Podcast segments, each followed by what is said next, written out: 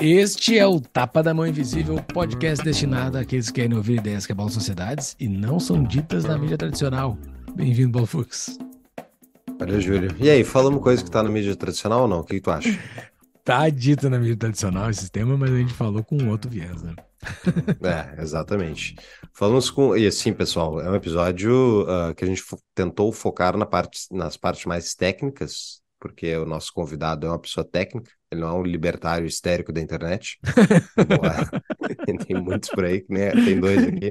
Mas, mas vamos lá. O que, que a gente tratou nesse episódio?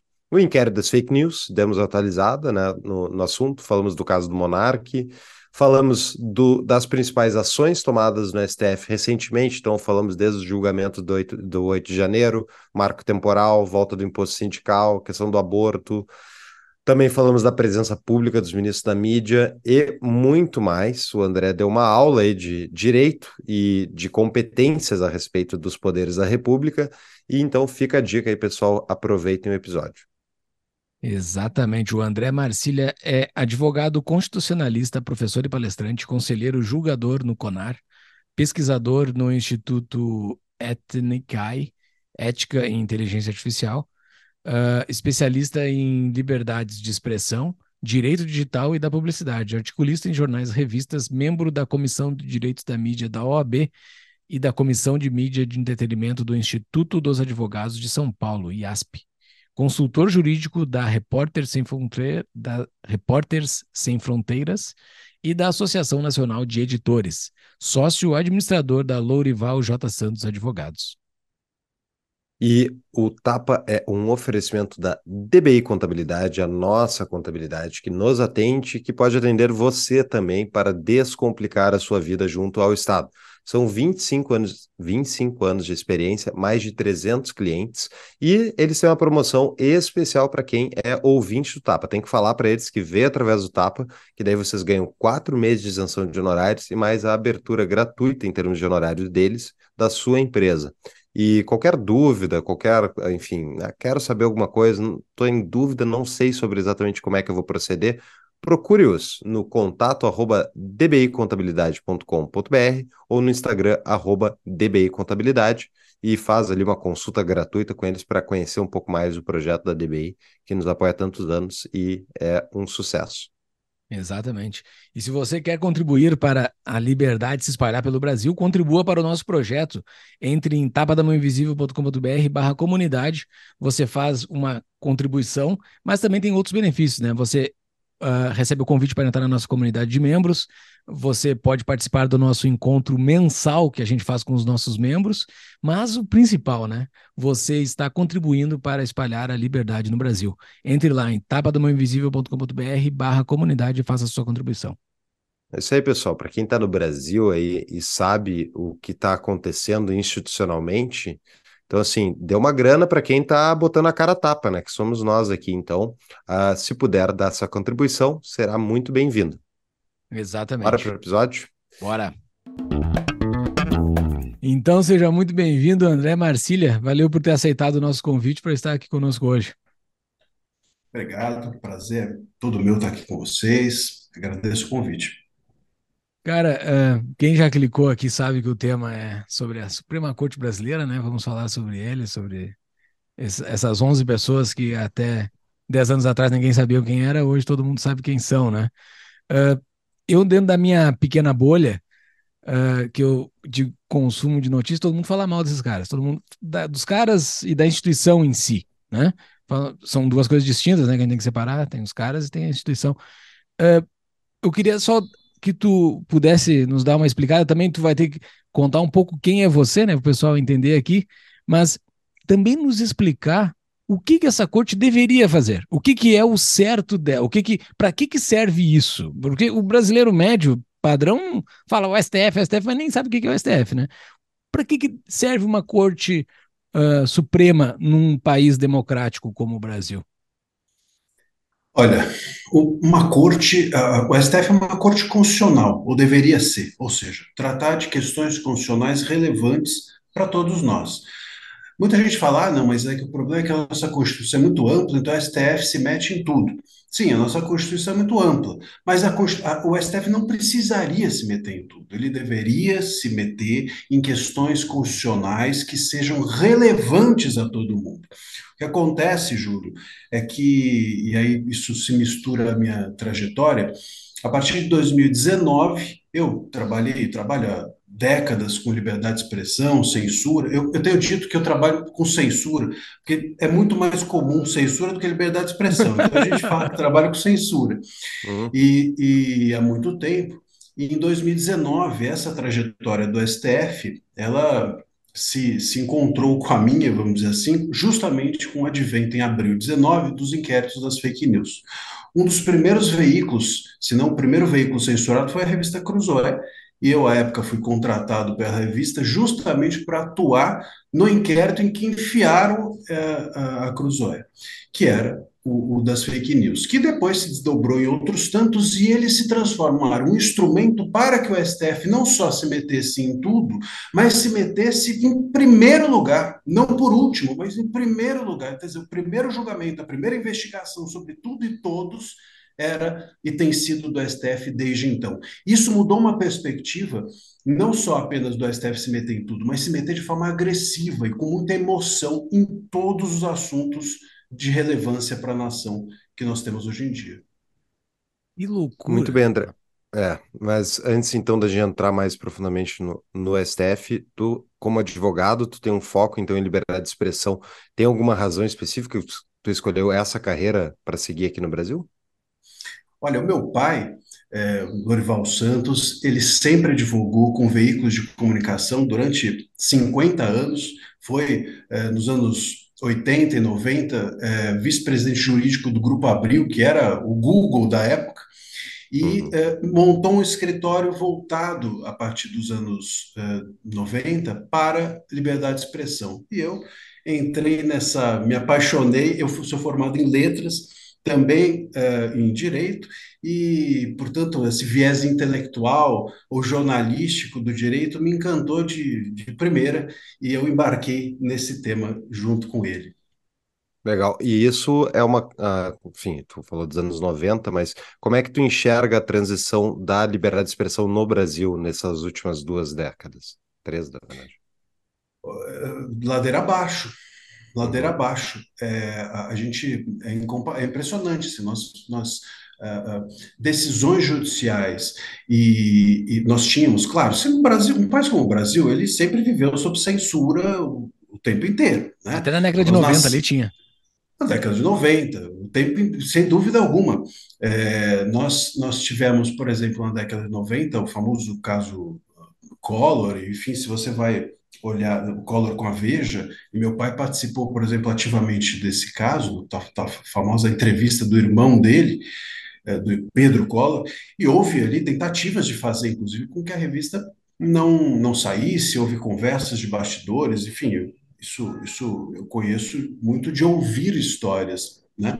Mas isso sempre aconteceu. O Brasil sempre viveu com algum tipo de tendência do poder inviabilizar que as histórias chegassem ao público, que as informações chegassem a nós. Isso sempre aconteceu. O que a gente tem visto hoje em dia é isso sistemático isso institucionalizado, não são casos pontuais. Hoje nós podemos é, criar um. dizer que, olha, a censura está localizada aqui, ali, ela está absolutamente dentro de alguns formatos. É, isso é novo. Mas tinha a lei da imprensa que o próprio STF derrubou, né? Faz alguns anos, essa lei da imprensa, até onde eu eu não sou nenhum especialista no assunto, mas uh, eu me lembro que ela era, ela restringia de certa maneira a liberdade dos veículos de imprensa, não? Sim, ela foi é, derrubada pela DPF 130, e justamente essa DPF que uh, uh, vedou a prática da censura prévia. Isso foi uma ótima decisão, acho que a decisão foi em 2009, alguma é, coisa assim, essa DPF, não faz tanto tempo. E aí, uh, Paulo, você toca no assunto importante. A gente fala que sempre houve censura, mas o STF, ele não era o autor das censuras. Em uhum. geral, a gente tinha, até 2019, o STF ao contrário, como o guardião da possibilidade de nós não sermos censurados. As censuras judiciais sempre ocorreram, mas ocorriam no juiz de primeira instância, era aquele juiz do. do tem, tem uh, comarcas em que tem um juiz só, e aquele juiz conhece o vereador, enfim, coisas uhum. assim aconteciam muito. E às vezes em revista era mandado, mandado retirar do ar, às vezes busca e apreensão de jornais, isso acontecia. E aí a gente recorria, e esses recursos, quando chegavam chegavam no STF era praticamente uma garantia de que nós teríamos a censura revogada. A partir de 2019, o STF passa a ser o primeiro a avaliar as censuras e a ser o censor máximo. Então, isso mudou de perspectiva. O STF deixa de ser o guardião para ser o autor da censura a partir desses inquéritos das fake news para cá. Esses inquéritos foram pauta aqui do Tapa, a gente tem um episódio sobre, vou colocar nas notas do episódio também, mas o que, que aconteceu que motivou a instauração desse inquérito? Porque teve alguma virada de chave aí. O que, que foi? Tu sabe dizer? Bom, qual foi a, a, a, virada de chave interna, a gente não sabe. A virada de chave jurídica foi um salto triplo carpado daqueles absurdos, em que eles interpretaram que o regimento, o regimento interno do STF, 43, ele diz o seguinte, que quando houver um crime nas dependências do Supremo, o próprio Supremo pode investigar o crime e pautá-lo. Como um crime cibernético, um crime digital acontece na, na hora que o ministro lê no celular dele e ele lê no celular dele dentro das dependências do Supremo, eles passaram a entender que tudo que rola na internet é possível deles investigarem e julgarem. Assim nasceram os inquéritos das fake news, com essa interpretação rocambolesca, para dizer o mínimo, e daí por diante foi realmente, como eu disse no início, ladeira abaixo. É uma interpretação que não faz nenhum sentido, mas hoje ela está pacificada, não tem como voltar atrás, e é, é, foi por isso que tudo e todos passaram a ser julgados, não só pelo STF, mas pelos inquéritos. Os inquéritos têm como relator o ministro Alexandre de Moraes, e o ministro Alexandre de Moraes passou a monocraticamente julgar tudo e todos.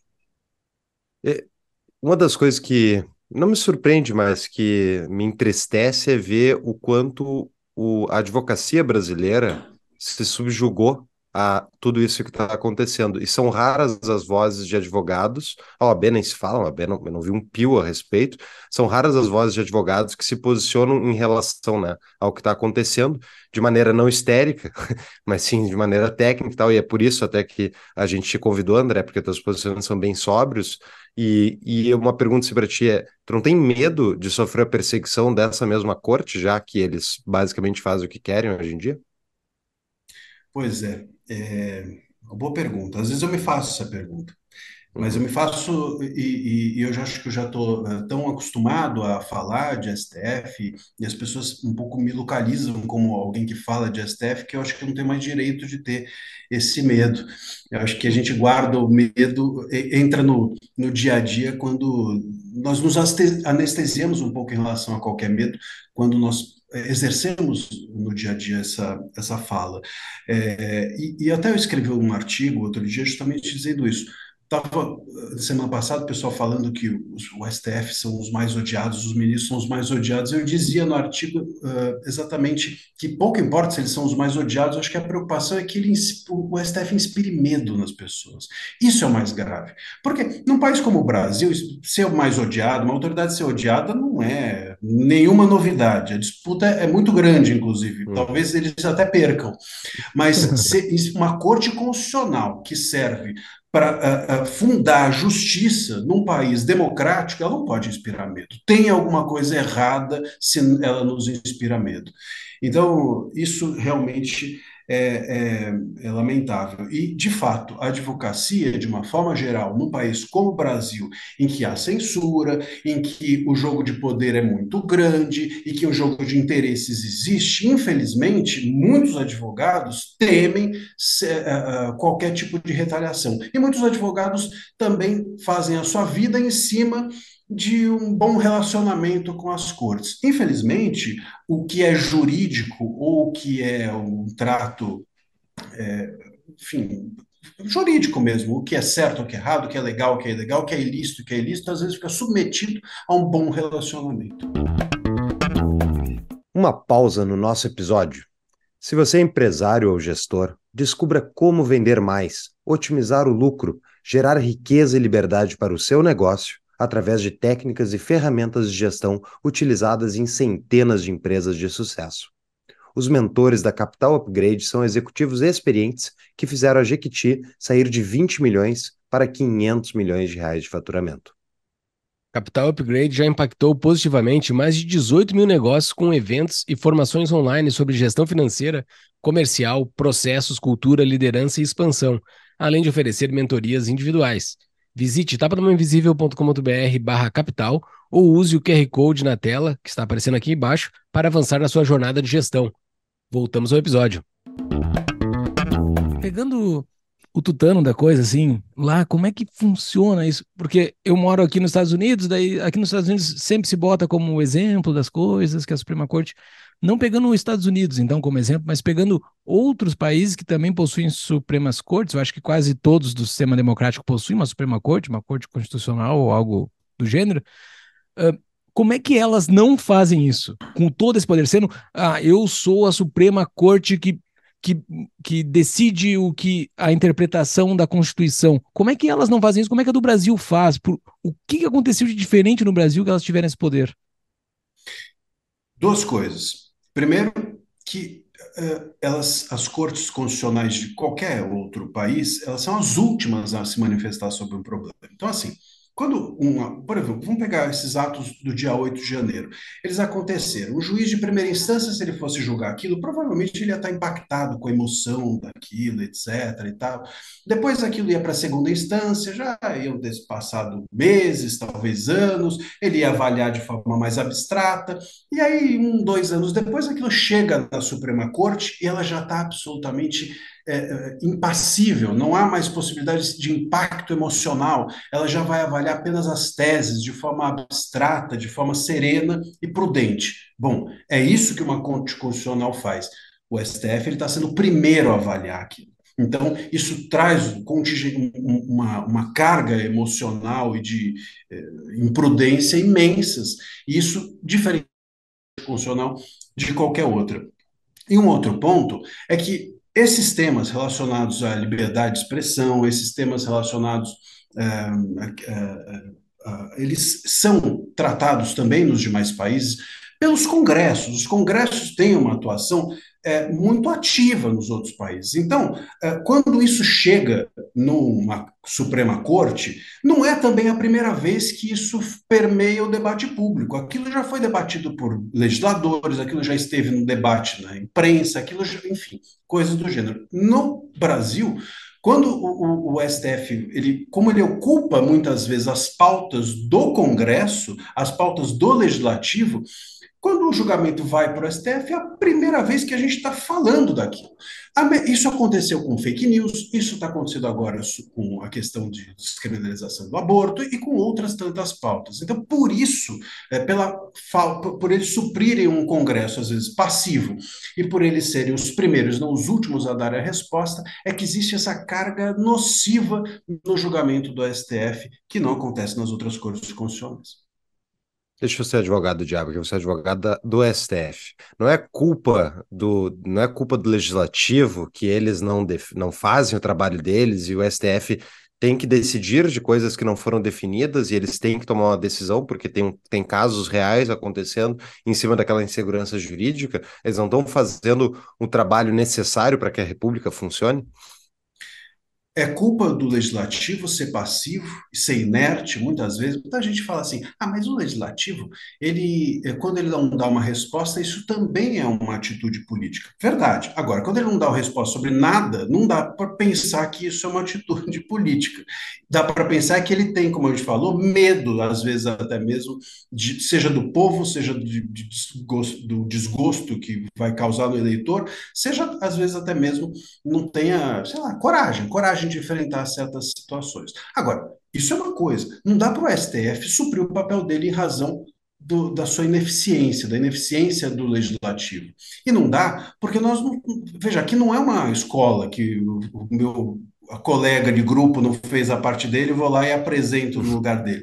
A, a, a gente tem regras constitucionais que justa, por exemplo, a, o princípio dos freios e contrapesos, que é justamente isso, um poder freia o outro, um, um poder ele com, se contrapesa ao outro para haver um balanceamento adequado, um ajuste, um, uma calibração dos poderes. Se um poder não age bem e eu vou lá e, e pego para mim aquele poder e ajo em nome dele, bom, nós estamos dentro de qualquer coisa, menos de uma democracia. Muito e, bem. E a, esse, esses pesos e contrapesos que o, que o judiciário, na figura do STF, acaba invadindo os outros poderes, por que, que não ocorre nos outros poderes, por exemplo? Por que, que o, o, o legislativo não julga? Por que, que o, o executivo não, não julga ou não bota lei para valer, entendeu?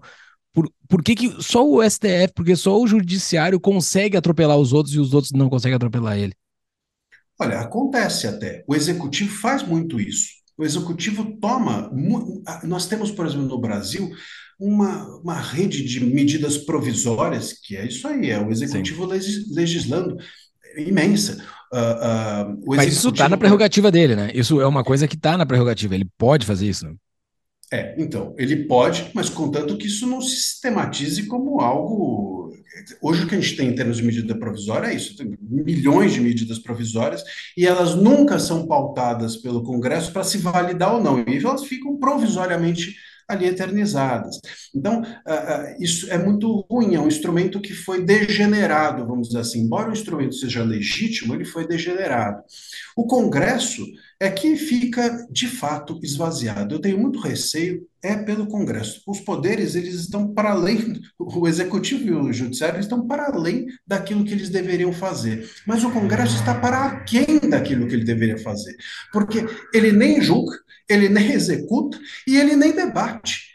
E nós temos uma situação hoje no Brasil que é o próprio STF, inclusive, invadindo a esfera do legislativo e dizendo que a imunidade parlamentar, que é a essência que permite com que o congressista debata, ela tem limites, ela deve ser regrada.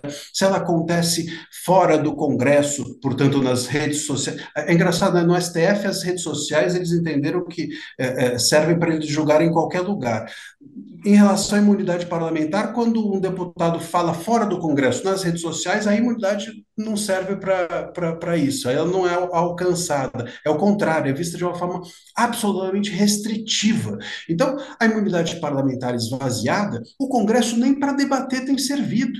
O, o congressista às vezes fala e ele é punido, ele tem receio de cair nas mãos até mesmo do STF. Se o, o Congresso não servir nem para debater, bom, para que, que ele vai servir? O esvaziamento do Congresso, às vezes, vou ser aqui eh, honesto com vocês, me preocupa muito mais do que o avanço dos demais poderes. Uhum.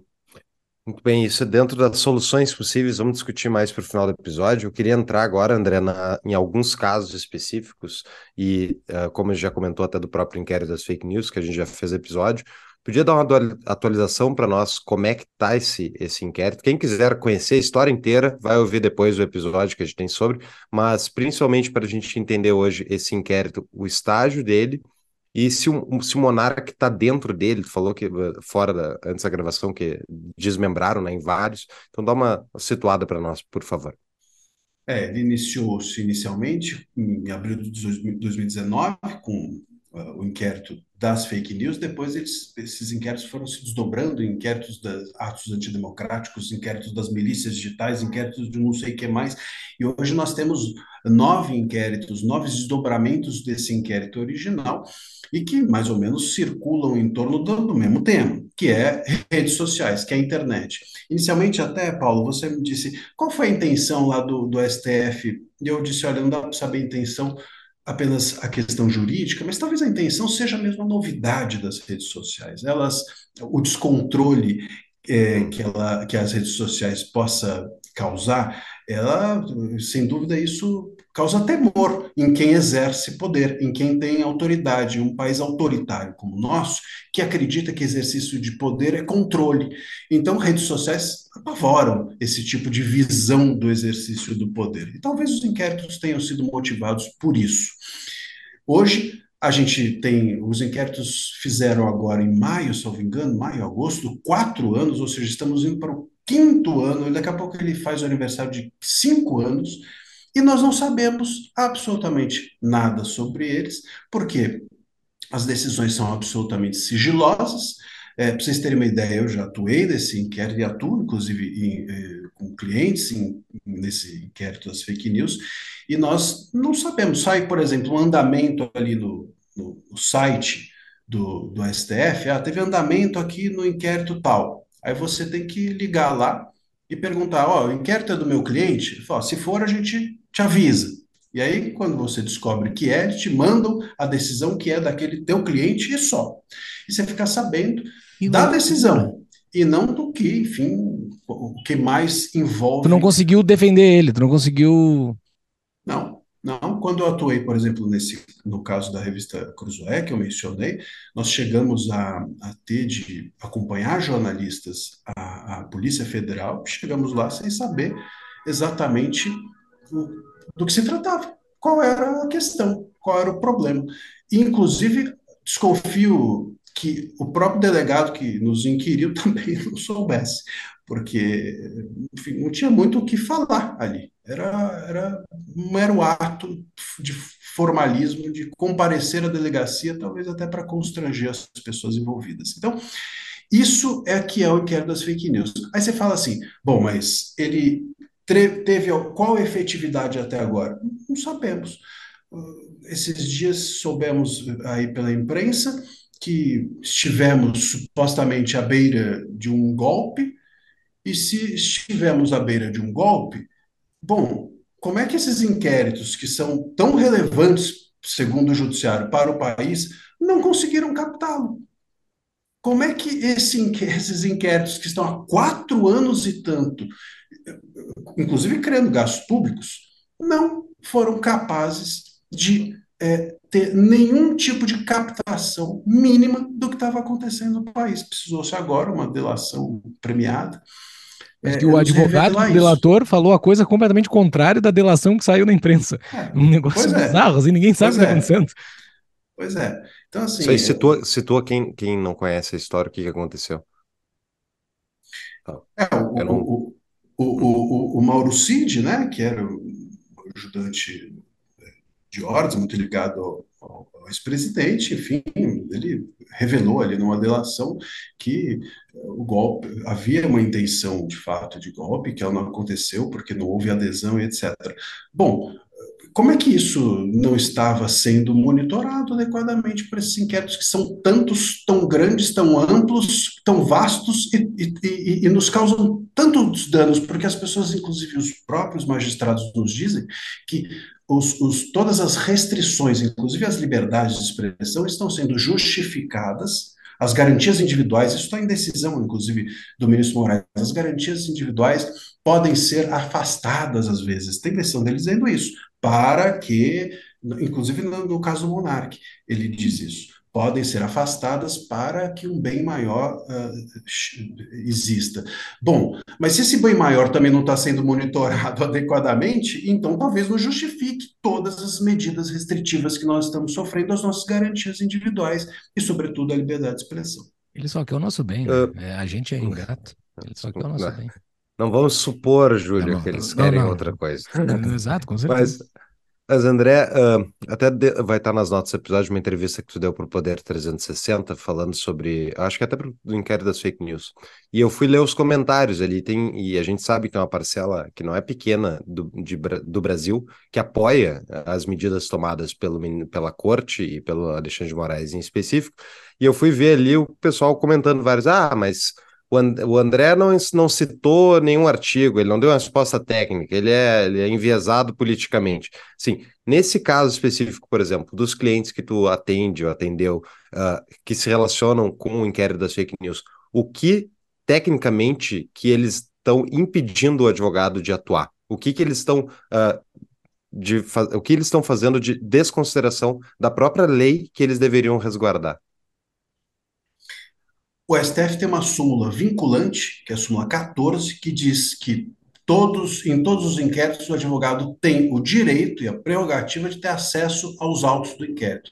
Bom, o STF tem uma súmula vinculante que ele não respeita.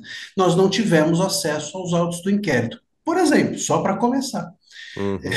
Então, uh, esse é um ponto. O outro ponto é, bom, você tem uma decisão uh, censória que o STF uh, censura, por exemplo, a um veículo de comunicação, ou, enfim, derrubou a rede de alguém, no caso do Monark, que eu entendo também como censura, no momento que você impede a pessoa de se manifestar no futuro em razão de algo que ela fez no passado, é censura. Censura prévia, você está impedindo que. Ah, mas pode ser que ele. Bom, pode ser que ele é censura. Porque uhum. todo, pode ser que todos nós digamos algo ilícito. Então, todos nós devemos não nos manifestar. Uhum. É, é, mas é censura. Bom, se você comete um, um, ato censório, o STF comete numa decisão monocrática, você não consegue recorrer daquilo. Você não consegue recorrer, porque não cabe o recurso ao colegiado de decisões monocráticas tomadas pelo, pelo, pelos ministros. É, é, então, assim, coisas como essas é que não, não certam hoje. As decisões, elas são, portanto, irrecorríveis. Claro, você vai tentando por aqui, por ali, mas é um tatear no escuro, até porque isso é muito recente, a gente está falando de situações que não ocorriam antes de 2019. É, e você, como advogado, não tem acesso aos inquéritos, não sabe nem construir exatamente um recurso, porque não, não consegue entender a razão daquilo. Nesse caso, por exemplo, da, da Cruzoé, é curioso porque nós, uma das decisões a que tivemos acesso, nós, a defesa, é, nós descobrimos que havia um, uma outra investigação é, que estava sendo feita aos leitores, aos leitores que deixavam seus comentários uh, no, no, no, no, site, e, e comentários ofensivos aos ministros. E, e, descobrimos, assim, sem querer, chegou a nós uma decisão e aí veio umas folhas a mais, e nas folhas a mais tinha isso. Meu Deus. Ai, e, e, e, e, o curioso é que, inclusive, é, é, é, o próprio Marco Civil da Internet, no seu artigo 18, seus artigos 18 e 19, eles impedem que os leitores sejam, que o veículo seja responsabilizado pelos comentários dos leitores. Se os leitores são identificados, você não pode punir o veículo em razão disso. Bom, eles estavam, inclusive, passando por cima do marco civil da internet, desses artigos. Como é que você investiga o, o, veículo em razão dos comentários dos leitores? Então, coisas assim é que acontecem, ou que aconteceram, e a gente ouve relatos de outros advogados também, enfim, é, com medidas até muito mais restritivas, é, de, de é, talvez é, pessoas físicas ou pessoas que tinham contas pessoais, enfim, tinham menos condições de, de também de se defender ou de uh, criar algum tipo de embaraço a que essas medidas fossem implementadas, essas investigações fossem adiante. Então, é, é, é nesse sentido. O problema não é o STF investigar, o problema não é o STF julgar, o problema é como isso está sendo feito e vem sendo feito. Mas o investigar é também, né? Porque eles não tinham essa prerrogativa. É, Eles não têm essa prerrogativa, mas em, vamos dizer assim, né, a partir do momento em que eles fizeram esse entendimento, uhum. é, o entendimento é de que eles devem julgar e investigar, tudo bem, muito bem, vamos respeitar então esse entendimento? Tá, ok. Então, daqui para frente, o julgamento tem que correr de uma forma adequada. Outra coisa que, enfim, o próprio PGR reclamava é que isso passava por ele. Como é que você pode excluir o Ministério Público desses julgamentos? Isso aconteceu durante todos esses anos em que os inquéritos das fake news tramitaram no STF. Uma pausa para um rápido anúncio. Você se interessa em um investimento seguro, com alta rentabilidade, livre de imposto de renda? Sim, Parece bom demais para ser verdade, mas é fato que a energia solar economiza dinheiro mensalmente para todos que investiram nos projetos e instalações com a Sunning Energia Solar, nossa parceira. Se você é empresário ou proprietário de um imóvel com área para instalação das placas, entre em contato com o Paulo Fux através do QR Code que está aqui na tela ou no nosso site tapadamãoinvisível.com.br solar, acessível aqui no descritivo do episódio voltamos ao episódio. Uh, longe de mim, eu, não, eu, não, eu, eu, vou usar uma analogia aqui, mas não é que eu estou chamando que o STF é ditatorial, mas só uma analogia de como se faz o processo de poder. Inclusive em ditaduras, uh, o cara que uh, chega numa, no poder, que tem um poder, ele tem que fazer alguns arranjos institucionais embaixo para ele poder ter aquele poder, porque ele, senão ele não tem poder, ele não consegue mandar em quem está embaixo, ele não, ele, ele não tem poder nenhum. Tem um livro, eu não, eu não o li, mas um amigo meu me mandou um print de vários, de vários trechos dele. Uh, eu não sei nem o nome do, do, livro, tá? Mas é um livro de como o, o golpe de 64 no Brasil, da, da ditadura, eles fizeram os arranjos institucionais das instituições que existiam dentro do Brasil para eles poderem ter poder, porque senão eles não iam conseguir mandar em nada. Até para forma institucional que eles chegaram para fazer o AI-5, né? Porque não é só o poder da arma. Tem que convencer os caras de baixo ali, alguns caras que têm poder, de fazer o que eles estão querendo fazer, né? Eles fizeram vários arranjos institucionais ali para poder fazer o negócio. O STF me parece estar tá fazendo coisas que não estavam não estava no combinado da nação brasileira. Ninguém tinha combinado isso com eles. Eles estão fazendo isso. É, dizem que existem alguns arranjos que eles estão fazendo para conseguir fazer isso. Uma das coisas é existe um, uma delegacia específica, ou uma delegada específica, um delegado específico da, da Polícia Federal que come na mão do Alexandre de Moraes. Então, porque o STF vai. O Alexandre Moraes não vai bater na porta de ninguém fazer alguma coisa. Ele vai ter que fazer com que a Polícia Federal vá lá. Só que para a Polícia Federal fazer o que ele está mandando, tem que ter um arranjo institucional dentro disso, porque senão a Polícia Federal não deveria obedecer uma coisa que não está na lei. É, Quais são essas coisinhas que se sabe, assim, que eles estão fazendo, mexendo na estrutura geral da, da, da instituição brasileira, do Estado brasileiro, para poderem fazer essas coisas que não estavam no combinado lá de 88? Não está no combinado isso. Como é que eles estão, sabe, algumas coisinhas assim que eles estão eh, engendrando?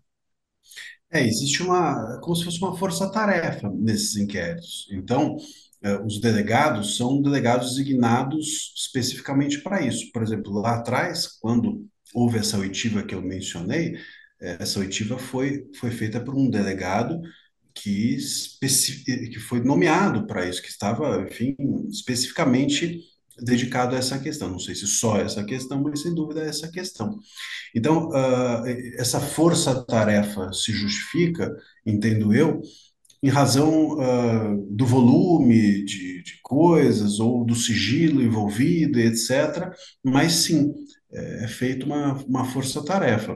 E as decisões monocráticas né, também, de alguma forma, excluem um, os demais uh, ministros e o próprio uh, é, PGR, entendo eu, que foi excluído muitas vezes, também em razão da necessidade desse sigilo ou qualquer coisa do gênero. Então, em nome da eficiência do sigilo, o que se fez é que, uh, de alguma forma, o STF e essa força-tarefa passaram a gerenciar esses inquéritos, todas as suas medidas, de uma forma um pouco afastada dos, inclusive do próprio STF, da própria instituição e, e, e das, das, prerrogativas legais que impedem que isso seja feito dessa forma. Muito bem, vamos entrar então em alguns casos específicos. Uma, uma atualização do Monark, o que, que aconteceu com ele? Até estavam perguntando outro dia na nossa comunidade.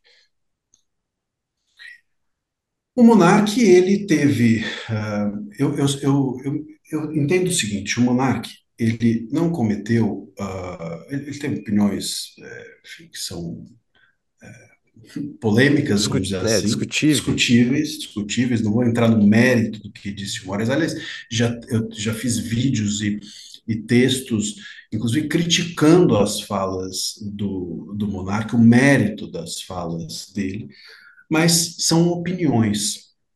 Na maior parte da, maior parte, não, acho que todas as vezes que é, o monarca se manifestou, se manifestou não trazendo alguma informação, mas sim opinando.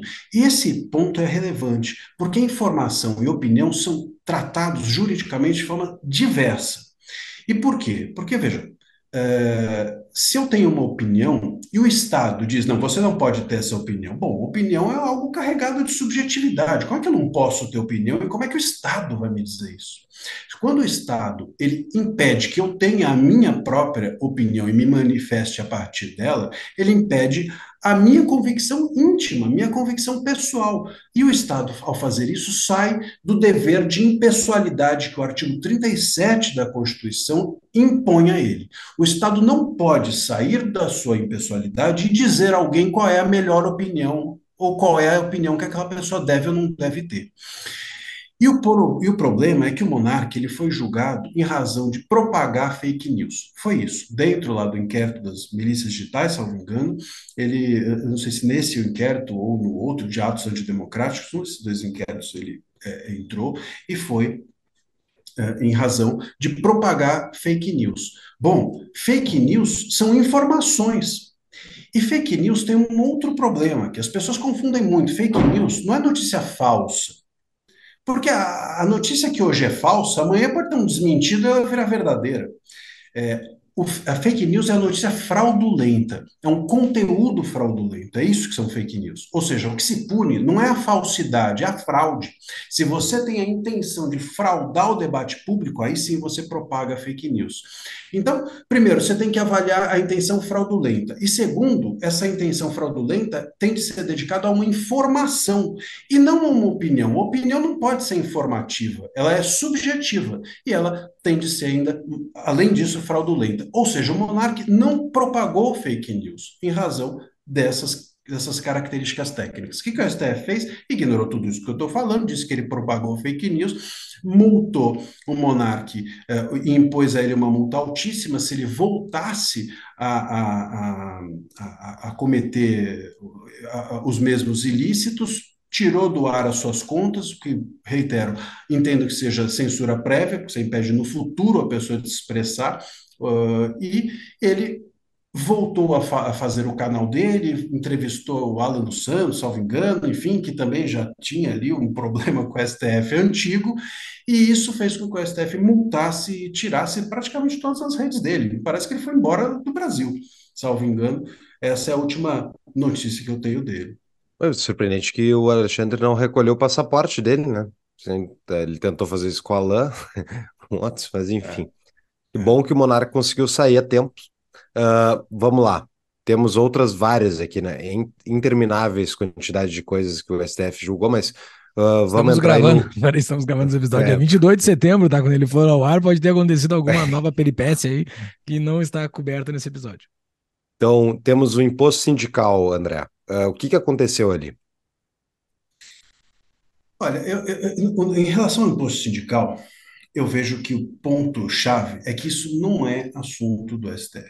Isso não é assunto do STF, nem do Judiciário. Aliás, a gente pode botar nessa conta boa parte do que está sendo julgado ultimamente pelo STF. Imposto sindical, é, questão da descriminalização do aborto, tudo isso não é assunto do STF, isso é assunto do Congresso. E por quê? Veja, Paulo, tem uma questão que é a seguinte: o judiciário, e aí não é só o STF, qualquer juiz, ele tende poder fazer com que a questão que ele está avaliando, examinando, ela reduza a sua subjetividade e resulte em uma fórmula que é lícito ou ilícito, constitucional ou inconstitucional. Não tem jeito. Se isso não for possível, não é tarefa do STF. Se você pega uma questão e essa questão não é passível de ser reduzida a lícito ou ilícito, constitucional ou inconstitucional, tem de estar com o Congresso. Então, assim, bom, uh, imposto sindical, ele é, é, ele é lícito ou é ilícito? É constitucional ou inconstitucional? Bom, essa é uma escolha política. Não existe certo ou errado nisso. Depende do país, ele vai falar, não, eu acho que é muito importante subsidiar os sindicatos é, de forma imperativa. Outro vai falar, não, não, eu acho que do ponto de vista liberal, os sindicatos, eles têm de prestar serviços, e esses serviços têm de ser relevantes a ponto, como qualquer, acontece com qualquer associação, esses serviços têm de ser relevantes a ponto da pessoa querer contribuir. Essa é uma escolha política, não tem nada de jurídico nisso. É, uhum. o que tem de jurídico é assim: o legislador fez a escolha? Fez. Se ele fez a escolha, aí, e essa escolha não é cumprida, aí entra o judiciário para entender se houve ou não descumprimento daquilo. Mas o STF está discutindo a questão na raiz e, é, e, na raiz ela não existe é, é, é, do ponto de vista jurídico. Ela existe do ponto de vista filosófico, ela existe do ponto de vista da visão que você tem sobre liberdade de trabalho, ela existe do ponto de vista é, da livre iniciativa, ela existe desses pontos de vista que são filosóficos, que são é, discutíveis, portanto, em teoria, e não juridicamente. Nesse caso, o STF legisla e está errado. Uma pausa para um rápido anúncio. Quer morar no exterior? Está interessado em fazer a sua segunda nacionalidade ou procura auxílio com um visto? Procure a Imigrar-me, a nossa parceira especializada em direito internacional, que oferece suporte completo ao imigrante. A empresa também oferece suporte para a abertura de empresa na Europa, buscando a aplicação do melhor visto para cada caso, além de auxiliar na obtenção da tão desejada nacionalidade italiana, portuguesa, espanhola, dentre outras. A Imigrar-me conta com uma equipe de advogados credenciados na Europa e nos Estados Unidos, habilitados a atender às necessidades dos imigrantes para obtenção da legalização e residência no país de destino. Entre no site do descritivo do episódio, tapadamainvisível.com.br barra emigrar-me, para pegar o WhatsApp da empresa. Ou quem está nos assistindo no YouTube, pode usar esse QR Code que está aparecendo aqui embaixo. Voltamos ao episódio.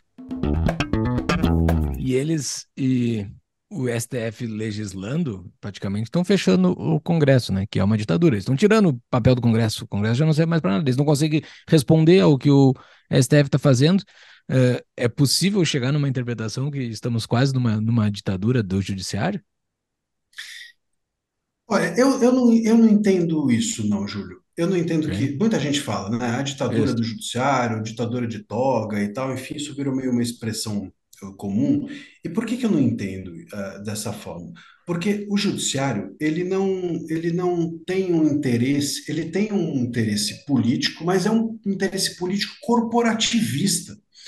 É, o que, que, que, que eu vejo? Eu vejo assim, o judiciário, e quando a gente fala judiciário, a gente está pensando no STF. A intenção dele é fazer com que eles próprios se mantenham respeitados naquele lugar em que eles estão.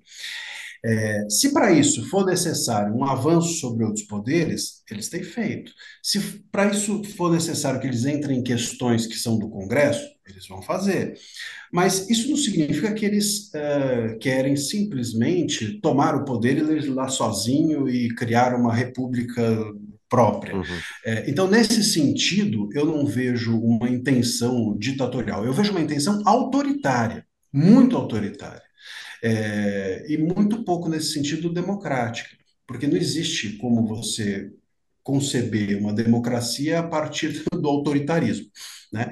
Então, a, a, eu, agora, a intenção deles me parece essa. Ah, mas eles dialogam com o, políticos do partido tal, existe aparentemente uma simpatia. É, mas se amanhã tiver o político do partido Y, eles vão fazer provavelmente a mesma coisa.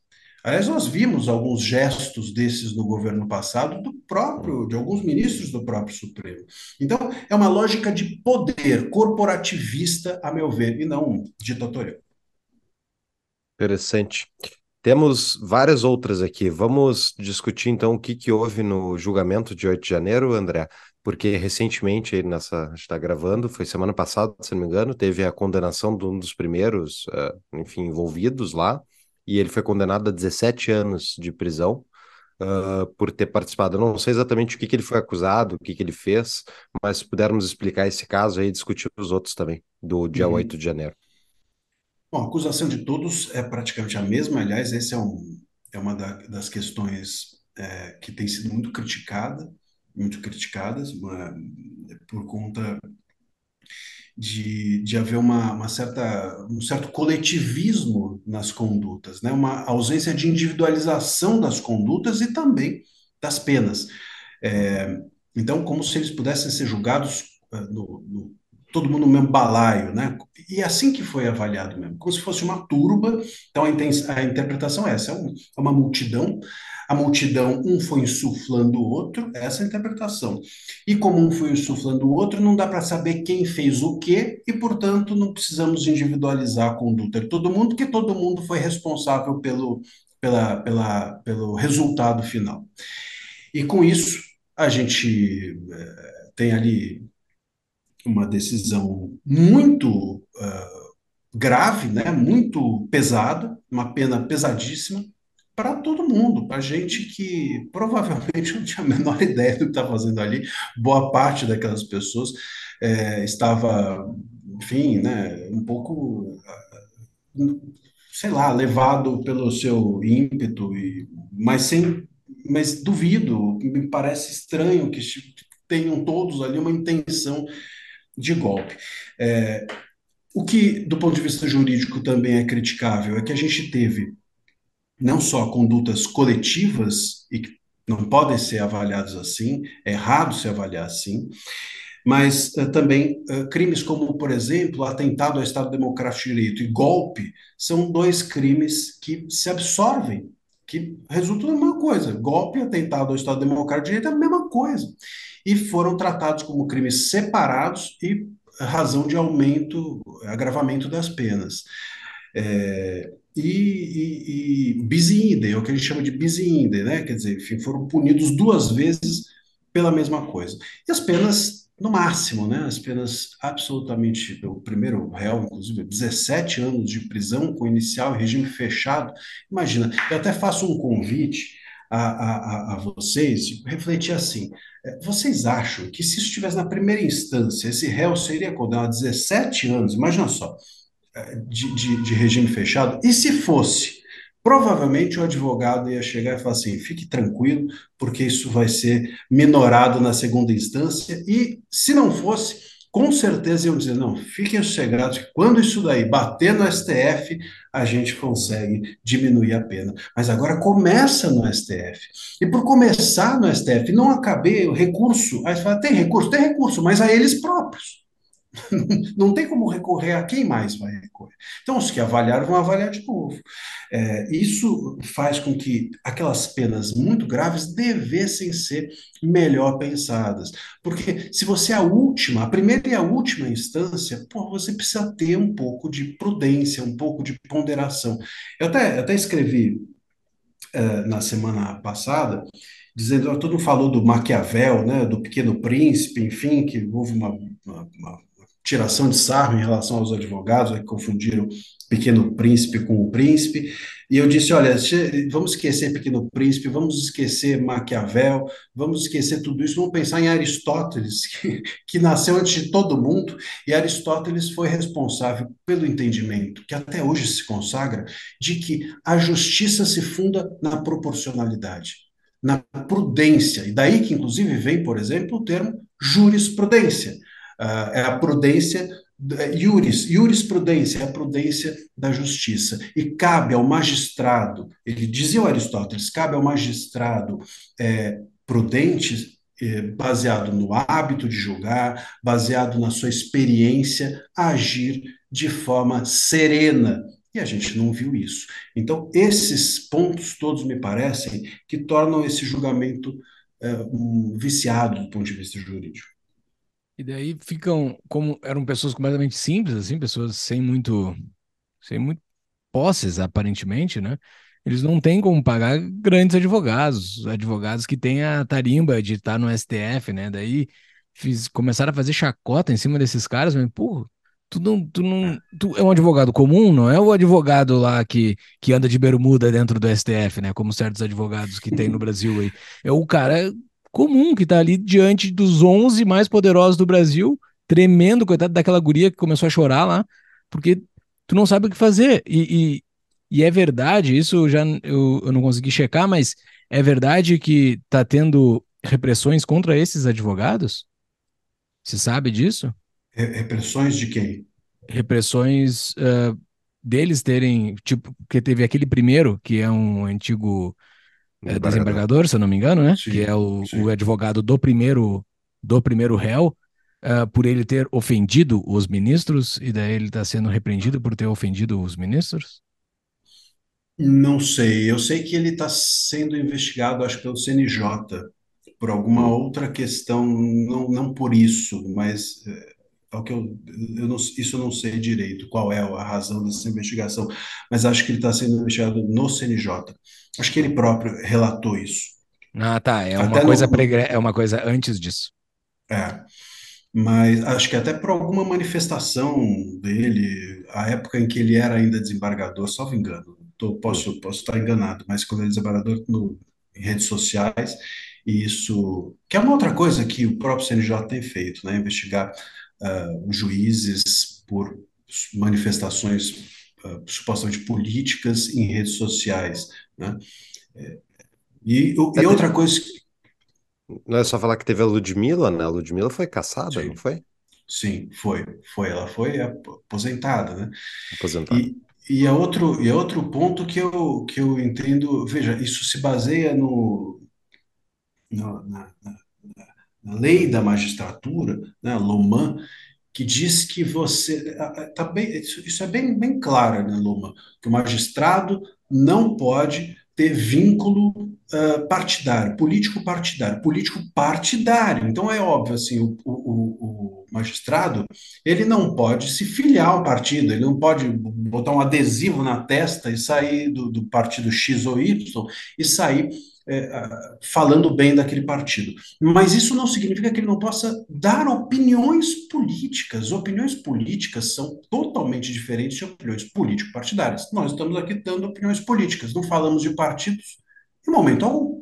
Então, é possível sim que o magistrado possa ter opiniões políticas. E por que, que é possível? Porque a gente talvez não se lembre, mas a nossa Constituição tem no seu artigo 5 a proteção, a garantia pétrea da liberdade de expressão. E o magistrado não é um pária, ele não é alguém à parte disso, ele também tem esse direito. Ainda que a Loma proibisse a liberdade de expressão dos magistrados, a Lomã é que estaria revogada e não a Constituição, por uma hierarquia de leis. Então, esse, essa, essa, de alguma forma, essa, essa busca de fazer com que os magistrados não emitam suas opiniões politicamente, que é algo que também, salvo engano, começou lá em 2019 com a portaria do, não lembro se do STF ou do, do, do, do CNJ, mas eu acho que é uma portaria até que o, o Toffoli, salvo engano, acho que o Toffoli criou um grupo de estudos para criar um manual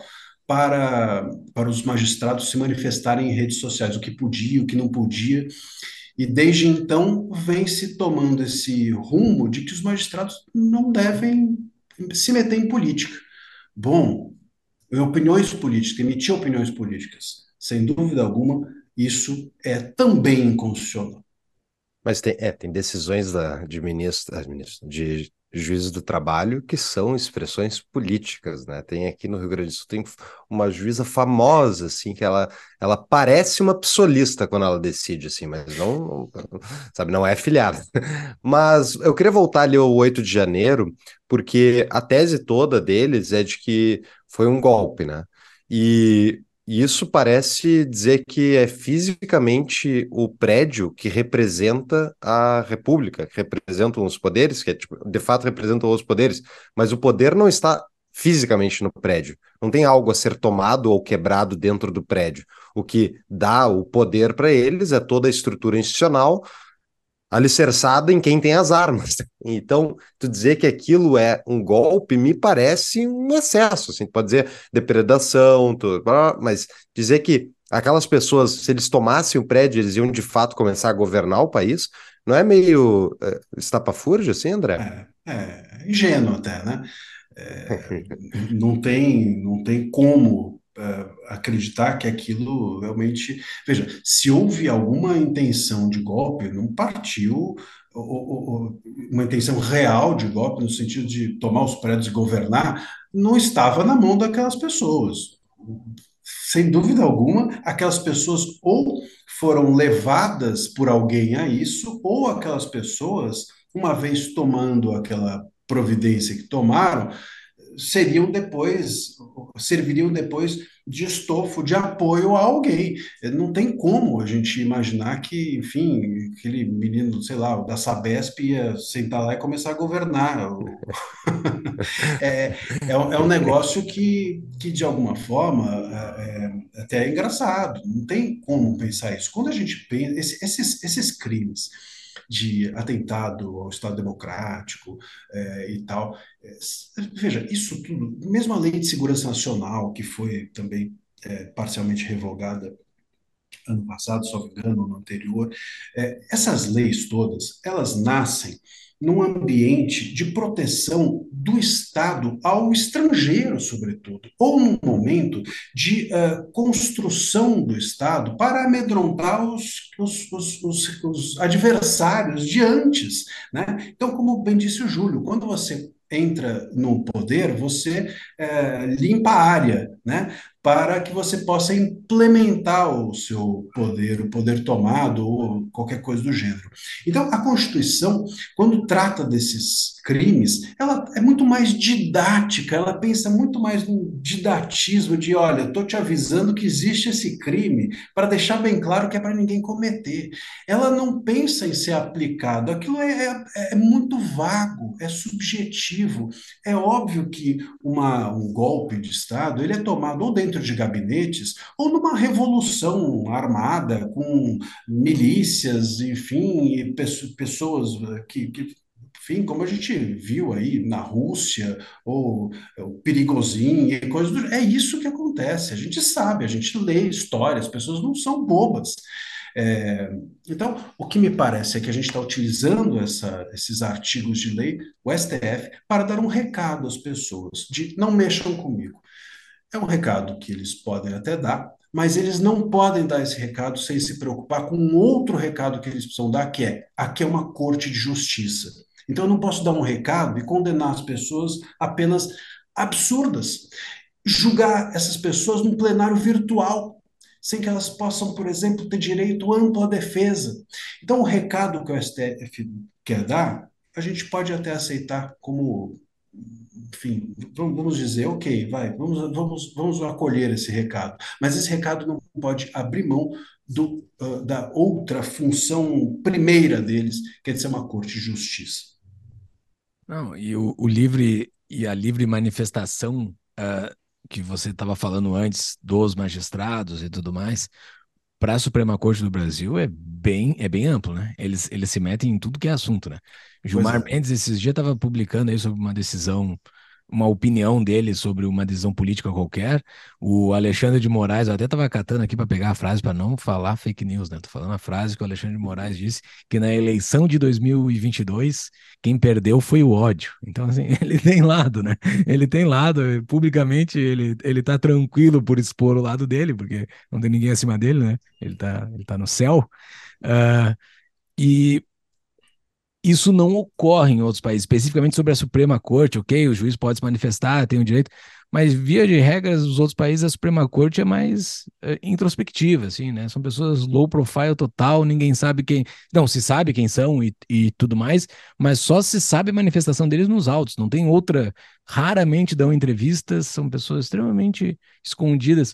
Isso foi algo que aconteceu no Brasil que mudou o patamar da Suprema Corte, né? Tipo, a TV, a TV Justiça que botou eles num patamar de exposição completamente fora do padrão, eles terem perfis no Twitter e tudo mais. O Alexandre de Moraes tem o arroba Alexandre, sabe lá como que ele conseguiu esse arroba? Porque é muito difícil. em 2022 ele conseguiu, foi agora, foi três anos atrás que ele conseguiu esse arroba. Não sei, uh, isso, isso impede, isso impede da nossa Suprema Corte ser uma Suprema Corte mais sugêneres, né? É, ser, ser, ser mais estrita, ser do que ela deveria ser, né? É. Júlio, você tocou num ponto interessante. Muita gente até critica a TV Justiça e tal. Muitos magistrados, né, dizendo, não, a TV Justiça, ela, ela trouxe esse, esse, essa exposição imensa aos, aos juízes e tal. E, de fato, a gente não pode entender que transparência, o princípio da publicidade, quando a gente fala, tem um princípio, um dos princípios da, do artigo 37 da Constituição, é da publicidade. E esse princípio da publicidade não quer dizer que você precise expor todo mundo, não é isso. O princípio da publicidade tem a ver com transparência. É, então não precisa expor todo mundo. Então poderia, por exemplo, não seria ah, mais ou menos democrático haver ou não, entendo eu, a TV Justiça. Agora, os mesmos magistrados, os mesmos ministros que reclamam da exposição, e, e teve até um tempo atrás uma tentativa, até dos próprios ministros, uma sugestão, não lembro de qual ministro, de que parasse de ser, eh, os, os, os, julgamentos parassem de ser veiculados. E aí houve esse debate, ah, não, mas isso vai contra a publicidade. Não, não vai, entendo que não. Eu acho que eh, os votos são públicos independente da TV Justiça. Agora, esses mesmos ministros que reclamam da extrema exposição, como você bem disse, são aqueles que estão na mídia. É, fazendo live aqueles, com influencer? É, fazendo live, dando entrevista, se metendo em tudo quanto é assunto, rebatendo a opinião dos outros, indo pra, fazendo congresso para cá e para lá, fazendo seminário de não sei o que mais. É, e outra, esses ministros são também os mesmos que, quando a TV Justiça liga ali a, a, sua, o seu holofote, eles dão votos de 400 páginas absolutamente desnecessários. Imagina só, um relator vai e diz: procedente, qual é a necessidade do segundo que se ele vai acompanhar o relator, qual é a necessidade dele votar, dele dizer o seu voto? Nenhuma, ele vai acompanhar. A gente lê o voto para discordar. Agora, nunca vi isso de ler 400 páginas, de três horas para concordar com alguém. Você já viu isso? Você senta num, num bar, por exemplo, para conversar com alguém e você alguém falar alguma coisa, você vira e fala, eu concordo. Você não vira e faz um discurso de três horas para terminar e falar, ah, eu concordo com você. Então, os ministros também buscam essa exposição. Tu, tu perguntou ah, se tu já viu coisa igual. É que eu nunca vi coisa igual porque eu nunca vi uma mesa de deuses conversando. É a primeira vez que eu vi uma mesa de deuses. Então, assim, eu acredito que seja assim, que deuses conversam dessa forma, né? O, Voltando só um comentário, o negócio do, dos atos golpistas, o fato deles usarem essas expressões, usarem isso para, eh, enfim, né, punir as pessoas, não me surpreende nem um pouco, dado o que está acontecendo. O, o que é engraçado é ver a mídia dizer que é isso, né? A mídia, atos golpistas, assim, tipo, parece que o jornalista realmente acredita nisso, né? Mas a gente sabe que, na verdade, ele entende que o poder não é o lugar físico. Então, eh, a mídia também está contribuindo certamente para esse, esse ambiente. E daí uh, eu queria entrar, André, no, numa decisão recente que teve, que foi anteontem, a gente estava falando antes da gravação, que é do marco temporal, e tem a questão do aborto, que tu já citou também. E me parece, eu queria que tu explicasse sobre o marco temporal e me desse tua opinião, porque me parece que essas questões, especialmente que estão lidando com o marco temporal, lida com terras uh, da agricultura, tem uma bancada muito forte do agro no Congresso, e com aborto, que lida também com o fato de que tem muita gente que é contra o aborto no Brasil. Uh, eu queria saber se tu acha que eles estão talvez aí cometendo os erros uh, finais para provocar uma reação uh, de massa contra eles, que é alguma coisa que a gente não tem visto até o momento. Reação de massa, você diz? De, de massa, crítica? eu digo da, popula da população, de realmente motivar finalmente as pessoas a irem para a rua de novo para protestar e incomodar, né? Pelo menos mostrando a cara para eles de que sim, existe muita gente que está vendo o que está acontecendo e não está de acordo. É, é eu, eu, eu creio que, de novo, tanto no, na questão do marco temporal quanto da, na questão do, da descriminalização do aborto após 12 semanas, né? É, de novo, questões que deveriam estar. Antes das 12 semanas, né? É, antes. É, antes das 12 semanas. É, questões que deveriam estar no, na pauta do Congresso, não na pauta do Judiciário. Mais uma vez, se um, as, as, terras devem ser indígenas devem ser demarcadas é, ou não, é uma escolha política. E quando a Constituição tratou disso, ela fez uma escolha política, o legislador fez essa escolha política lá atrás. Então, agora, a, a, é, rever essa escolha política só é possível se for feita no ambiente político, me parece. É isso. É isso que está em jogo. A questão se é justo, não é justo, se é merecido, se não é merecido, isso é, não, não, não faz sentido se discutir agora. A questão só, é... Só para ver que está tendo uma microfonia Não, aí. não, não, não é. É um alarme de... É uma polícia. Ah, desculpa. Não, já foi, já parou. Parou. Ah, desculpa, André. Não, mas... Pode continuar.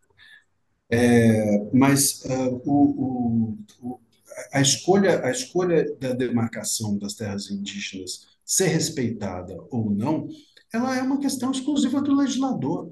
É, sem dúvida alguma, você que uma escolha que o legislador também já fez lá atrás, e agora se vai ser refeita ou se não vai ser refeita, cabe apenas ao legislador. Aí alguém diz, ah, não, mas cabe ao judiciário, porque existe uma injustiça e essa injustiça. Bom, mas existe uma injustiça, a decisão for tomada para cá ou para lá, vai haver alguém injustiçado. Aliás, faz parte de qualquer decisão judicial o que perdeu se sentir injustiçado.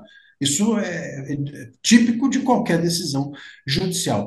O ponto é que quem vai ser injustiçado nesse caso, quem vai se, deve se sentir injustiçado é, ou não, ou se nós vamos é, aderir a uma reparação histórica por conta é, do que foi feito aos indígenas, das injustiças é, que sempre houve, enfim, etc. Essa é uma escolha política. Essa é uma escolha que não tem nada a ver, como eu disse antes, com o binômio ilícito ilícito, com constitucional ou inconstitucional. Então, nós vamos deixar a subjetividade de 11 ministros, é, a avaliação e o exame de algo que deveria estar na subjetividade representativa dos legisladores, porque a subjetividade dos legisladores, a escolha que eles fazem, eles fazem em nosso nome. Eles fazem porque foram eleitos por nós. Então, é por isso que a subjetividade dos congressistas é legítima e a dos ministros não. Tudo aquilo que for interpretação subjetiva, sem capacidade de, pela técnica jurídica, você extrair o ilícito ou ilícito, constitucional ou inconstitucional, não é bem-vindo ao STF. Aborto, a mesma coisa. A discussão é ah, antes das 12 semanas. Bom, onde começa a vida? De novo, essa é a questão. Onde começa a vida? A biologia acha, bom, mas você está usando o instrumento da biologia, e se outro usar o instrumento da religião? Cada um tem uma crença, então, de novo, a escolha é subjetiva, e se a escolha é subjetiva, deve estar na mão do, do, do, legislador, não do judiciário. Sabe, Paulo, tem um ponto interessante até nessa questão da descriminalização do aborto, que, olha, é tão curioso que isso não deve estar, um exemplo de por que, que isso não deve estar no judiciário. O argumento das pessoas que são favoráveis a descriminalização do aborto é assim: é, dignidade da pessoa humana. Esse é o princípio que precisa ser respeitado. Então, as mulheres elas têm de ter dignidade e elas têm de ser respeitadas. Aí se você vai ouvir quem é contra a descriminalização, dignidade da pessoa humana. É o mesmo princípio, só que eles estão olhando na criança, no feto, no nascituro. É a dignidade do, feto e o outro a dignidade da mulher. Não tem como juridicamente você resolver isso. A escolha é subjetiva e, portanto, legislativa. Muito bom. Quem quer discutir, a gente não vai discutir aborto aqui, tá, pessoal? Quem quer discutir aborto, seja membro da nossa comunidade, que a gente fica discutindo aborto lá na comunidade direto. Seguido vem o assunto e a gente discute aborto que é um assunto bacana de discutir, ouvir sempre os dois lados. É, e, e você sabe que tem muita gente que fala assim, ah, mas uh, uh, nas 12 semanas tem estudos que mostram, tá, muito bem, então na 12 semanas e um dia, como é que é? Uhum. Porque na 12 semanas e um dia já não, tá mais, não vai estar tá mais na lei. E na, 11, na 11 semana e, sei 30 lá, dias. E 30 dias, é, como é que faz? Né? Então, e se então, for o SUS para fazer, o SUS não vai agendar em 12 semanas, com certeza. É, pois o é. SUS vai aí? passar sempre das 12 semanas. Então, assim, fica, fica de novo, cai numa subjetividade. E, e esse tipo de escolha, portanto, é que somente o, o, o legislativo pode fazer. Se o, se o, legislativo fizer a escolha 12 semanas e fixar, aí eu entendo que cabe ao judiciário avaliar se 12 semanas e um dia é ou não lícito. Sim. Mas a escolha das 12 semanas não é do judiciário, é do legislador. André, a gente tem os nossos patrões que contribuem um pouco a mais com o nosso projeto para fazer, enviar perguntas para a gente fazer aqui para os nossos convidados. Tem uma pergunta do Antônio Luiz Calmon Filho. Será possível tornar o STF uma corte constitucional e não mais uma quarta instância? Será possível, sem dúvida. É, eu creio que esse seria o caminho hum. correto. Como que faz isso? Bom, eles precisam dar um passo atrás eles precisam dar um passo atrás. Eles precisam dar um passo atrás em duas coisas: politização exagerada, e dois, é, escolher realmente os temas que são relevantes para a nação para serem pautados e julgados. Pelo menos esses é, seriam os que é, devem ser expostos a público. O terceiro, vou botar mais um: arquivar os inquéritos das fake news. Todos, todos eles. Eu acho que se eles derem esses três passos, pelo menos nós vamos ter uma sinalização de que, é, enfim, a coisa mudou de rumo. Nós temos a pergunta bem elaborada aqui do Paulo Ricardo, eu acho que ele é um, se eu não me engano, ele é um, um operador do direito também. Uh, André, me parece que a interpretação forçada para a instauração desses malfadados inquéritos é indiscutível. Todavia, apesar das constantes alegações dos críticos deste e outros inquéritos, o Brasil não adota o modelo acusatório expressamente. Obviamente, a literatura e, doutrina, e doutrinadores afirmam que a, afirmam isso, mas a prova em contrário é que, em diversas oportunidades, há previsão legal de que tribunais instaurem procedimentos investigativos a serem conduzidos por desembargadores e ministros do STJ ou STF. Apesar dos tratados internacionais assumidos pelo país, que tecnicamente proibiriam essa prática, temos o STF, o STJ e ao menos um TJ conduzindo investigações. Caso não tenham respondido ao, ao, longo do episódio, quais as consequências que acredita que esse desequilíbrio no desenho institucional, instrucional causa? Como superar essa mácula e uma mera reforma legislativa constitucional resolveria? Começando pelo fim, acho que não.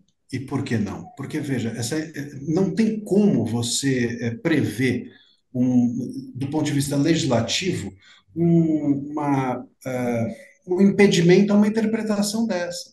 A, a gente está vivenciando o, um STF acusatório, vamos dizer assim, por conta da interpretação que eles fizeram do artigo 43 do regimento. Bom, como é que eu posso pensar em impedir isso? Bom, qualquer lei é interpretável e, portanto, manipulável essa interpretação da forma que bem se entender. Basta um pouco de criatividade para fazer com que qualquer freio legislativo seja é, manipulado, interpretado de uma forma é, maliciosa, esquisita ou oportuna oportunista, vamos dizer assim. O que a gente precisa é que eles, que são os últimos intérpretes da Constituição, realmente recuem.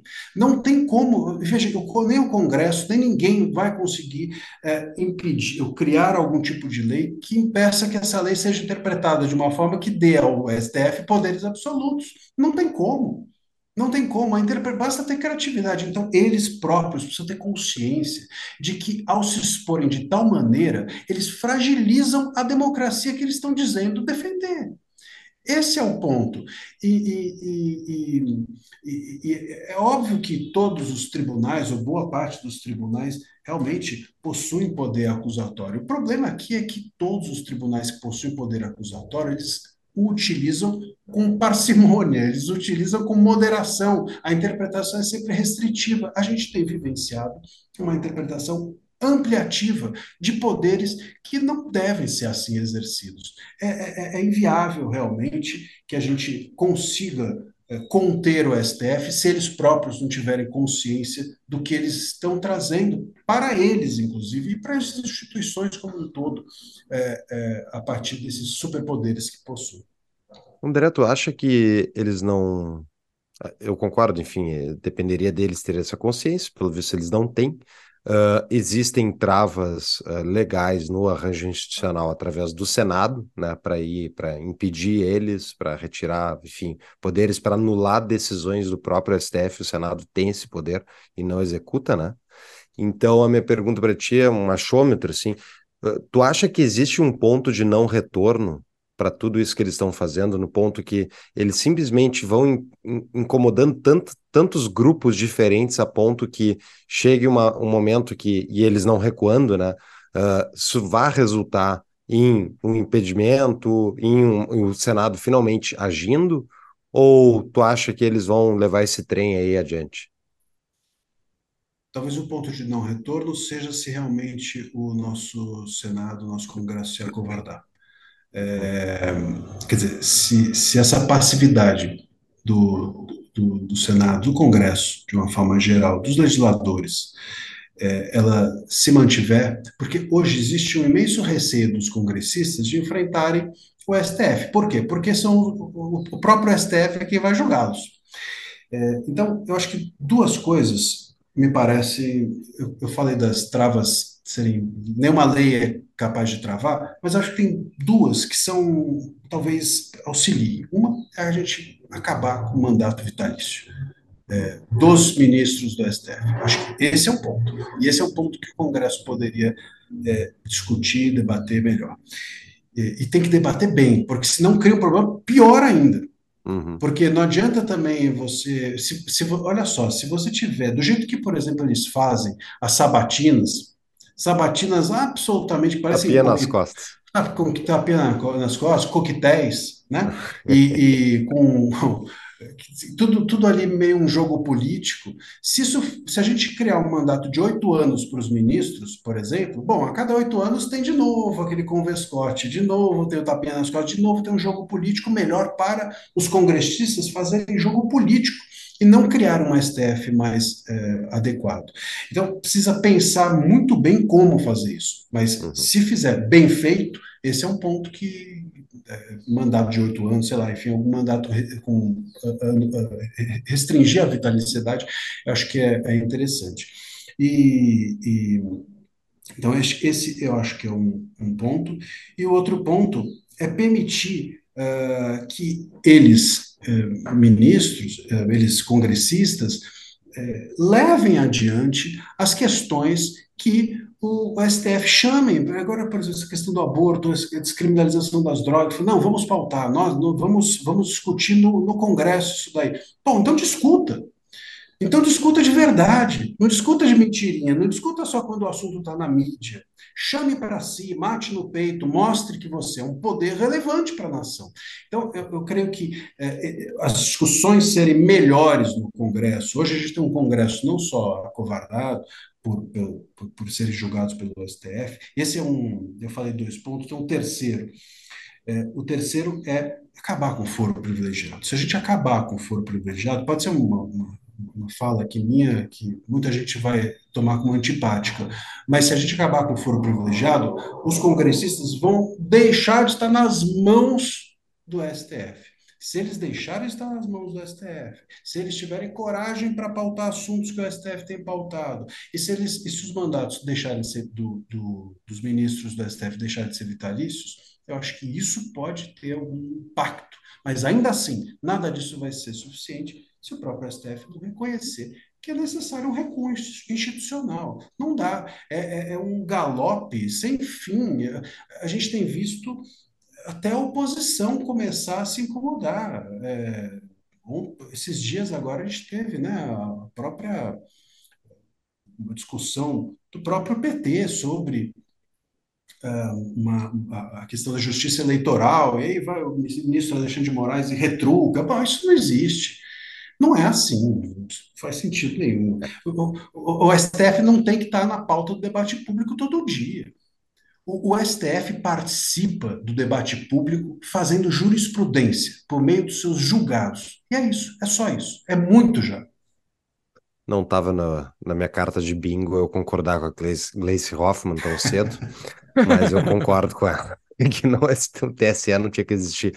Uh, eu tenho mais uma última pergunta, só que é não é do STF nesse caso, é do nosso ministro da Justiça, o Flávio Dino. E se tu não souber, não quiser responder, tranquilo. É só. Eu queria saber se tu acredita que ele cometeu alguma ilegalidade ao apagarem as imagens do 8 de janeiro. Acredito que sim. A gente tem. Uh, a, a, a, tem agora, não tenho aqui o número da lei, enfim, porque também uhum. decorar a lei num país que tem lei todo dia é inviável. Mas uh, a lei que rege uh, os trabalhos da CPMI, ela é clara no seu artigo 4 isso eu lembro, uhum. seu artigo 4 dizendo que é crime que uma autoridade uh, seja requisitado informação ou apoio, auxílio, qualquer coisa do gênero, de uma autoridade pública e ela se negar a isso. E foi o que aconteceu. Uh, não, não tem outra explicação para isso. E, inclusive, nas, na, na própria lei de crimes de responsabilidade, há, e quando se trata de ministros, que é o artigo 13, acho eu, nesse artigo uh, também há ali explícito que, quando o ministro não fornece uh, apoio aos demais poderes da República, ele incorre em crime de responsabilidade. Essa, essa discussão que houve, ah, mas eu preciso, o, o processo estava sob sigilo. Bom, não existe sigilo quando há uma lei que te obriga a entregar algo. É, se algo está sob sigilo, isso não atinge os poderes que precisam daquela. Então, senão é muito fácil. Eu pego, imagina só a, a, o poder que teria um juiz de primeira instância, ele vai lá e decreta sigilo num documento, e aí o, o, Exército, o presidente da República, o STF requisita e fala: não, não, está em sigilo aqui, o juiz de primeira instância decretou. Faz sentido, é óbvio que os demais poderes, quando a lei permite, podem requisitar e não cabe à autoridade recusar. Senão, ela incorre, sim, em, em irregularidade que pode ser punível, inclusive com crime de responsabilidade, entendeu? E um sigilo muito bem feito, né? Eu vou deixar em tanto sigilo que eu vou deletar tudo. Vai sumir, não, não vai existir mais. Pois é, é um Pô. sigilo eterno. Vocês não estão não sendo justos, né? Faltava espaço no HD. É isso, ele tinha que apagar da, do dia do dia que houve tentativa de golpe, segundo eles mesmos, né? Então, assim, esse, essas imagens tem que apagar. No dia que houve tentativa de golpe da República, tu apaga. Para gravar o do outro dia que não tem nada acontecendo. É, pessoal, é falta de é falta de boa vontade de vocês com o nosso Exato. ministro. Não, o, o André, ele ele trouxe uma, uma boa vontade, uma, uma esperança com o futuro se os ministros recuem né, sobre isso tudo. Mas uh, sendo, botando o meu lado pessimista aqui na mesa, pelas, pelos nomes das próximas indicações que vão ser dadas pelo Lula, que talvez seja o próprio Dino, né? É, é, não há recuo, né? Há, há, avanço, eu acho até. O Dino, eu acho que é um Alexandre de Moraes ao quadrado, assim, né? O cara vai, vai acho entrar persecutório. Burro, Será que não é tão burro? Acho que não. É, o cara já, já foi juiz, né? Ele, ele deve deve saber, é, mas não sei. Acho que. O Moraes tem uma trajetória de sucesso, né? Na, é, foi procurador, depois secretário. É, me corrija se eu estiver errado, André. O, o, o trabalho de mestrado do, do Alexandre de Moraes, ou de doutorado, era a tese de que quem era ministro da Justiça não poderia virar ministro da STF daquele presidente. Tem uma coisa assim, não tem? Tu não sabe? Não sei. Tá, não eu vou sei. buscar isso, porque eu me lembro que eu li isso há muito tempo atrás e daí logo na sequência ele virou. Ele, foi, ele fez a mesma transição. Mas para não ser fake news, atenção, eu vou colocar nas notas do episódio se é isso ou não, se eu falei bobagem. Eu sei que, que quando a gente fala em recuo, né, não, não estamos pensando em, em tomadas de atitudes individualizadas. Isso, sem dúvida, a gente. E, e é para isso que serve um colegiado mesmo. Né? Vai ter alguém que é mais feroz, alguém que é menos agressivo, vai ter o outro que é mais sereno, e eles todos estão, de alguma forma, submetidos a uma tradição que o ministro Marco Aurélio, ele sempre que tinha uma briga ali, um debate mais acalorado, ele dizia, vocês precisam aqui estar atentos à tradição multicentenária da, da corte. E, e, e há ministros que observam isso, não só ministros, mas eles estão juntos ali, sendo assessorados por juízes, eles estão em contato com as pessoas.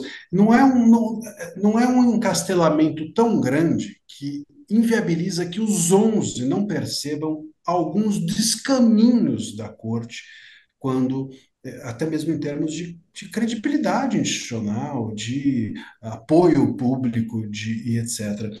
Eu creio que é muito salutar que, que os ministros se conversem, imagino que eles façam isso, e se ouçam, né? por mais que seja difícil a, um, a, um, a um, alguém eh, com tanto poder mas ouvir, sem dúvida alguma, é, é salutar. E, e, isso eu acho que está faltando, ou faltando a alguns ministros. E a gente percebe até, Paulo e Júlio, em relação a essa questão das fake news, eu vejo muito erro técnico nas decisões. Eu vejo falta, às vezes, de, de alguém chegar e falar assim, olha, isso não é assim, não. Você já viu, você já leu isso aqui, ó? Você já leu esse texto aqui? Tem coisas muito precipitadas, alguns uh, erros que poderiam ser evitados. Então, eu acho que às vezes falta, talvez, que eles escutem o entorno melhor isso pode trazer uma possibilidade de recuo de algumas posições que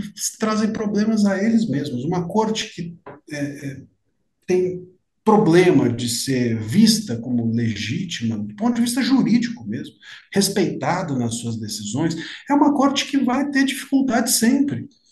É necessário. A gente está falando assim de uma corte que é política por natureza, não tem jeito. Isso eles próprios já assumiram, não é? Eles próprios já uhum. assumiram essa posição. Bom, se a corte é política por natureza, se isso está já na mesa, bom, então precisa aprender a fazer política. Política é um jogo, é uma dança, né? Avança, recua, avança, recua. Precisa aprender a fazer política. Ah, vai minha dose de pessimismo aqui de novo. Eu acho que eles têm uma unanimidade fechada. Claro, os dois do Bolsonaro ali não, talvez, não sei qual é que é da, da, daqueles dois, mas eles têm uma unanimidade, os outros nove, que é eles estão lutando contra o demônio na Terra, entendeu? Então, assim, qualquer coisa que aparecer contra o que eles estão falando é alguém bolsonarista que quer o, o, o diabo, entendeu? Que é, ele é abraçado com capeta, então posso fazer qualquer coisa contra esse cara. Tipo o tal do desembargador defensor lá, o ex-desembargador defensor daquele primeiro cara, ele botou várias palavras ali que tá trancada na, na garganta de alguns brasileiros, mas para eles pouco importa. Tem, tem um, um cara da comunidade lá que fica falando, não, ele, eles sentiram ouvir isso porque eles nunca escutam isso. Eu acho que não, cara, porque tu bota, tu bota, não, isso é um defensor do capeta. Eu, eu, eu, o que ele fala para mim é até melhor, que valida que é um defensor do capeta. Então, uh, ah, para mim não importa o que ele fala. Mas uh, tem essa dose de esperança de saber, não, esses caras estão começando a entender de que eles estão sendo odiados pela população, assim, parte da população, mas eu ainda sigo o meu pessimismo de que ele, todo ódio contra eles, eles vão sempre achar que é de alguém muito malvado, fascista, blá, blá, blá, toda aquela narrativa que eu acho que eles estão fechados, aparentemente. Principalmente com uma mídia botando eles com esse patamar de deusificação, assim, os caras são deuses é difícil eles se darem por conta e dar uma, um passinho para trás, né? Sei lá, eu tô, eu tô pessimista. O, o, tem os nossos patrões piadistas aqui, né? O, o João Horburg, não foi uma pergunta, mas ele fez uma piada aqui, que o, nós temos um patrocinador do nosso podcast que faz o processo de imigração de brasileiros para quem está saindo do Brasil, né? Daí ele perguntou: ah, esse este episódio está sendo patrocinado pela CETI, porque para a gente ficar mais puto e vazar logo do país? Não, não é patrocinado pela CETI. Talvez seja, não sei. Mas o mas é mais para entender o STF e, toda essa situação, não é para botar pedra, botar é, xingar ele, só ficar é, é, dizendo que eles são mal na Terra, mas procurar soluções e entender quais são os passos que a gente pode fazer no meio do caminho. É, Júlio, eu, eu, eu, creio que a gente precise, é, se é isso, se existe essa visão nos ministros de que eles estão combatendo o, mal, é, e, já houve ministro que se manifestou até nesses termos, praticamente, né? É, o Alexandre de Moraes é falou que o ódio perdeu em 2022. É, eu, eu, eu, eu não lembro até qual foi, não sei se foi o Barroso, mas disse também precisamos combater o, o mal. Teve, teve, teve uhum. algum ministro que falou também alguma coisa nesse sentido há um tempo atrás. É, isso é muito ruim, porque é inviável você julgar com a tal serenidade aristotélica que eu mencionei, se você acha que você tem que combater o mal. É, quem combate o mal, ele já julgou, ele já pré-julgou não existe. E, e, outra, pior, é um convicto da sua missão. Eu tenho uma missão que é combater o mal. O juiz não combate nada, gente. O juiz julga. Quem combate é soldado. É, é um negócio, não existe juiz. Juiz e soldado são coisas que não cabem um no outro. Porque o, o, o soldado, ele combate o um inimigo posto. E o juiz, ele não tem inimigo. E não combate nada, ele julga. E ele julga, sobretudo, o que eventualmente possa ser visto como um inimigo, com toda a tranquilidade do mundo, para que ali exista uma justiça. É só assim que se constrói um mínimo de justiça. Então, é, essa visão de estamos combatendo inimigo, qualquer coisa, pode até ser um, uma fala política, mas se isso uhum. fizer parte do voto, se isso fizer parte do conteúdo técnico do ministro, bom, então desistiu-se ali naquele momento de fazer justiça. Eu acho tão ruim, mas compreensível, a gente fala assim, o STF deve ser odiado, qualquer coisa. Acho ruim também, porque o STF é uma instituição e a gente precisa acreditar. Eu me lembro, um tempo atrás, aquela fala do do Neumann no Roda Viva, lembra? Você, para o ministro, inclusive Marco Aurélio, Marco Aurélio, Marco Aurélio falou, você não acredita na sua instituição? Ele falou, não acredito. Bom, na frente do ministro. É, é, é, é, o ponto é que a instituição é maior. Marco Aurélio entrou, saiu, outros o farão, o, o Neumann estava ali, outros estarão naquele lugar, e assim que é, as instituições ficam. Então a gente precisa criar possibilidade de acreditar nas instituições, independente de quem esteja lá. E para isso, Óbvio, nós não podemos pré-julgar e nem eles, mas eles têm a função de julgar. A gente ainda pode só ver do ponto de vista político o STF e não analisar uh, enquanto instituição. Eles não podem fazer isso. É parte da função deles ter serenidade. Se eles não têm, estão no lugar errado. É, eu, como um otimista inveterado, eu digo assim, eu acho que eles não têm como ganhar essa briga, porque, digamos aqui, a gente fez uma, um podcast. Eu acho que a gente não vai preso por ele, porque de forma nenhuma a gente atacou as instituições, a gente discutiu os casos, né? O André foi bem técnico. Acho que não tem elementos aí para nos mandar presos. Uh, isso só vai se espalhando. É, é tão óbvio que eles estão fazendo coisas além das competências deles, está óbvio para todo mundo. Enfim, eles não têm como coagir o país inteiro a acreditar na narrativa que eles acreditam. Então, assim, é, essa solução, eles não é um beco sem saída, ao meu ver, especialmente para Alexandre. Ele assumiu, ele é testa de fé, sabe-se lá para quais interesses, e ele está chamando tudo para cima dele. Longo prazo, se, se houver reação, o primeiro a ser reagido contra, institucionalmente, estou falando, talvez o impedimento, Senado, esse tipo de coisa, vai ser ele.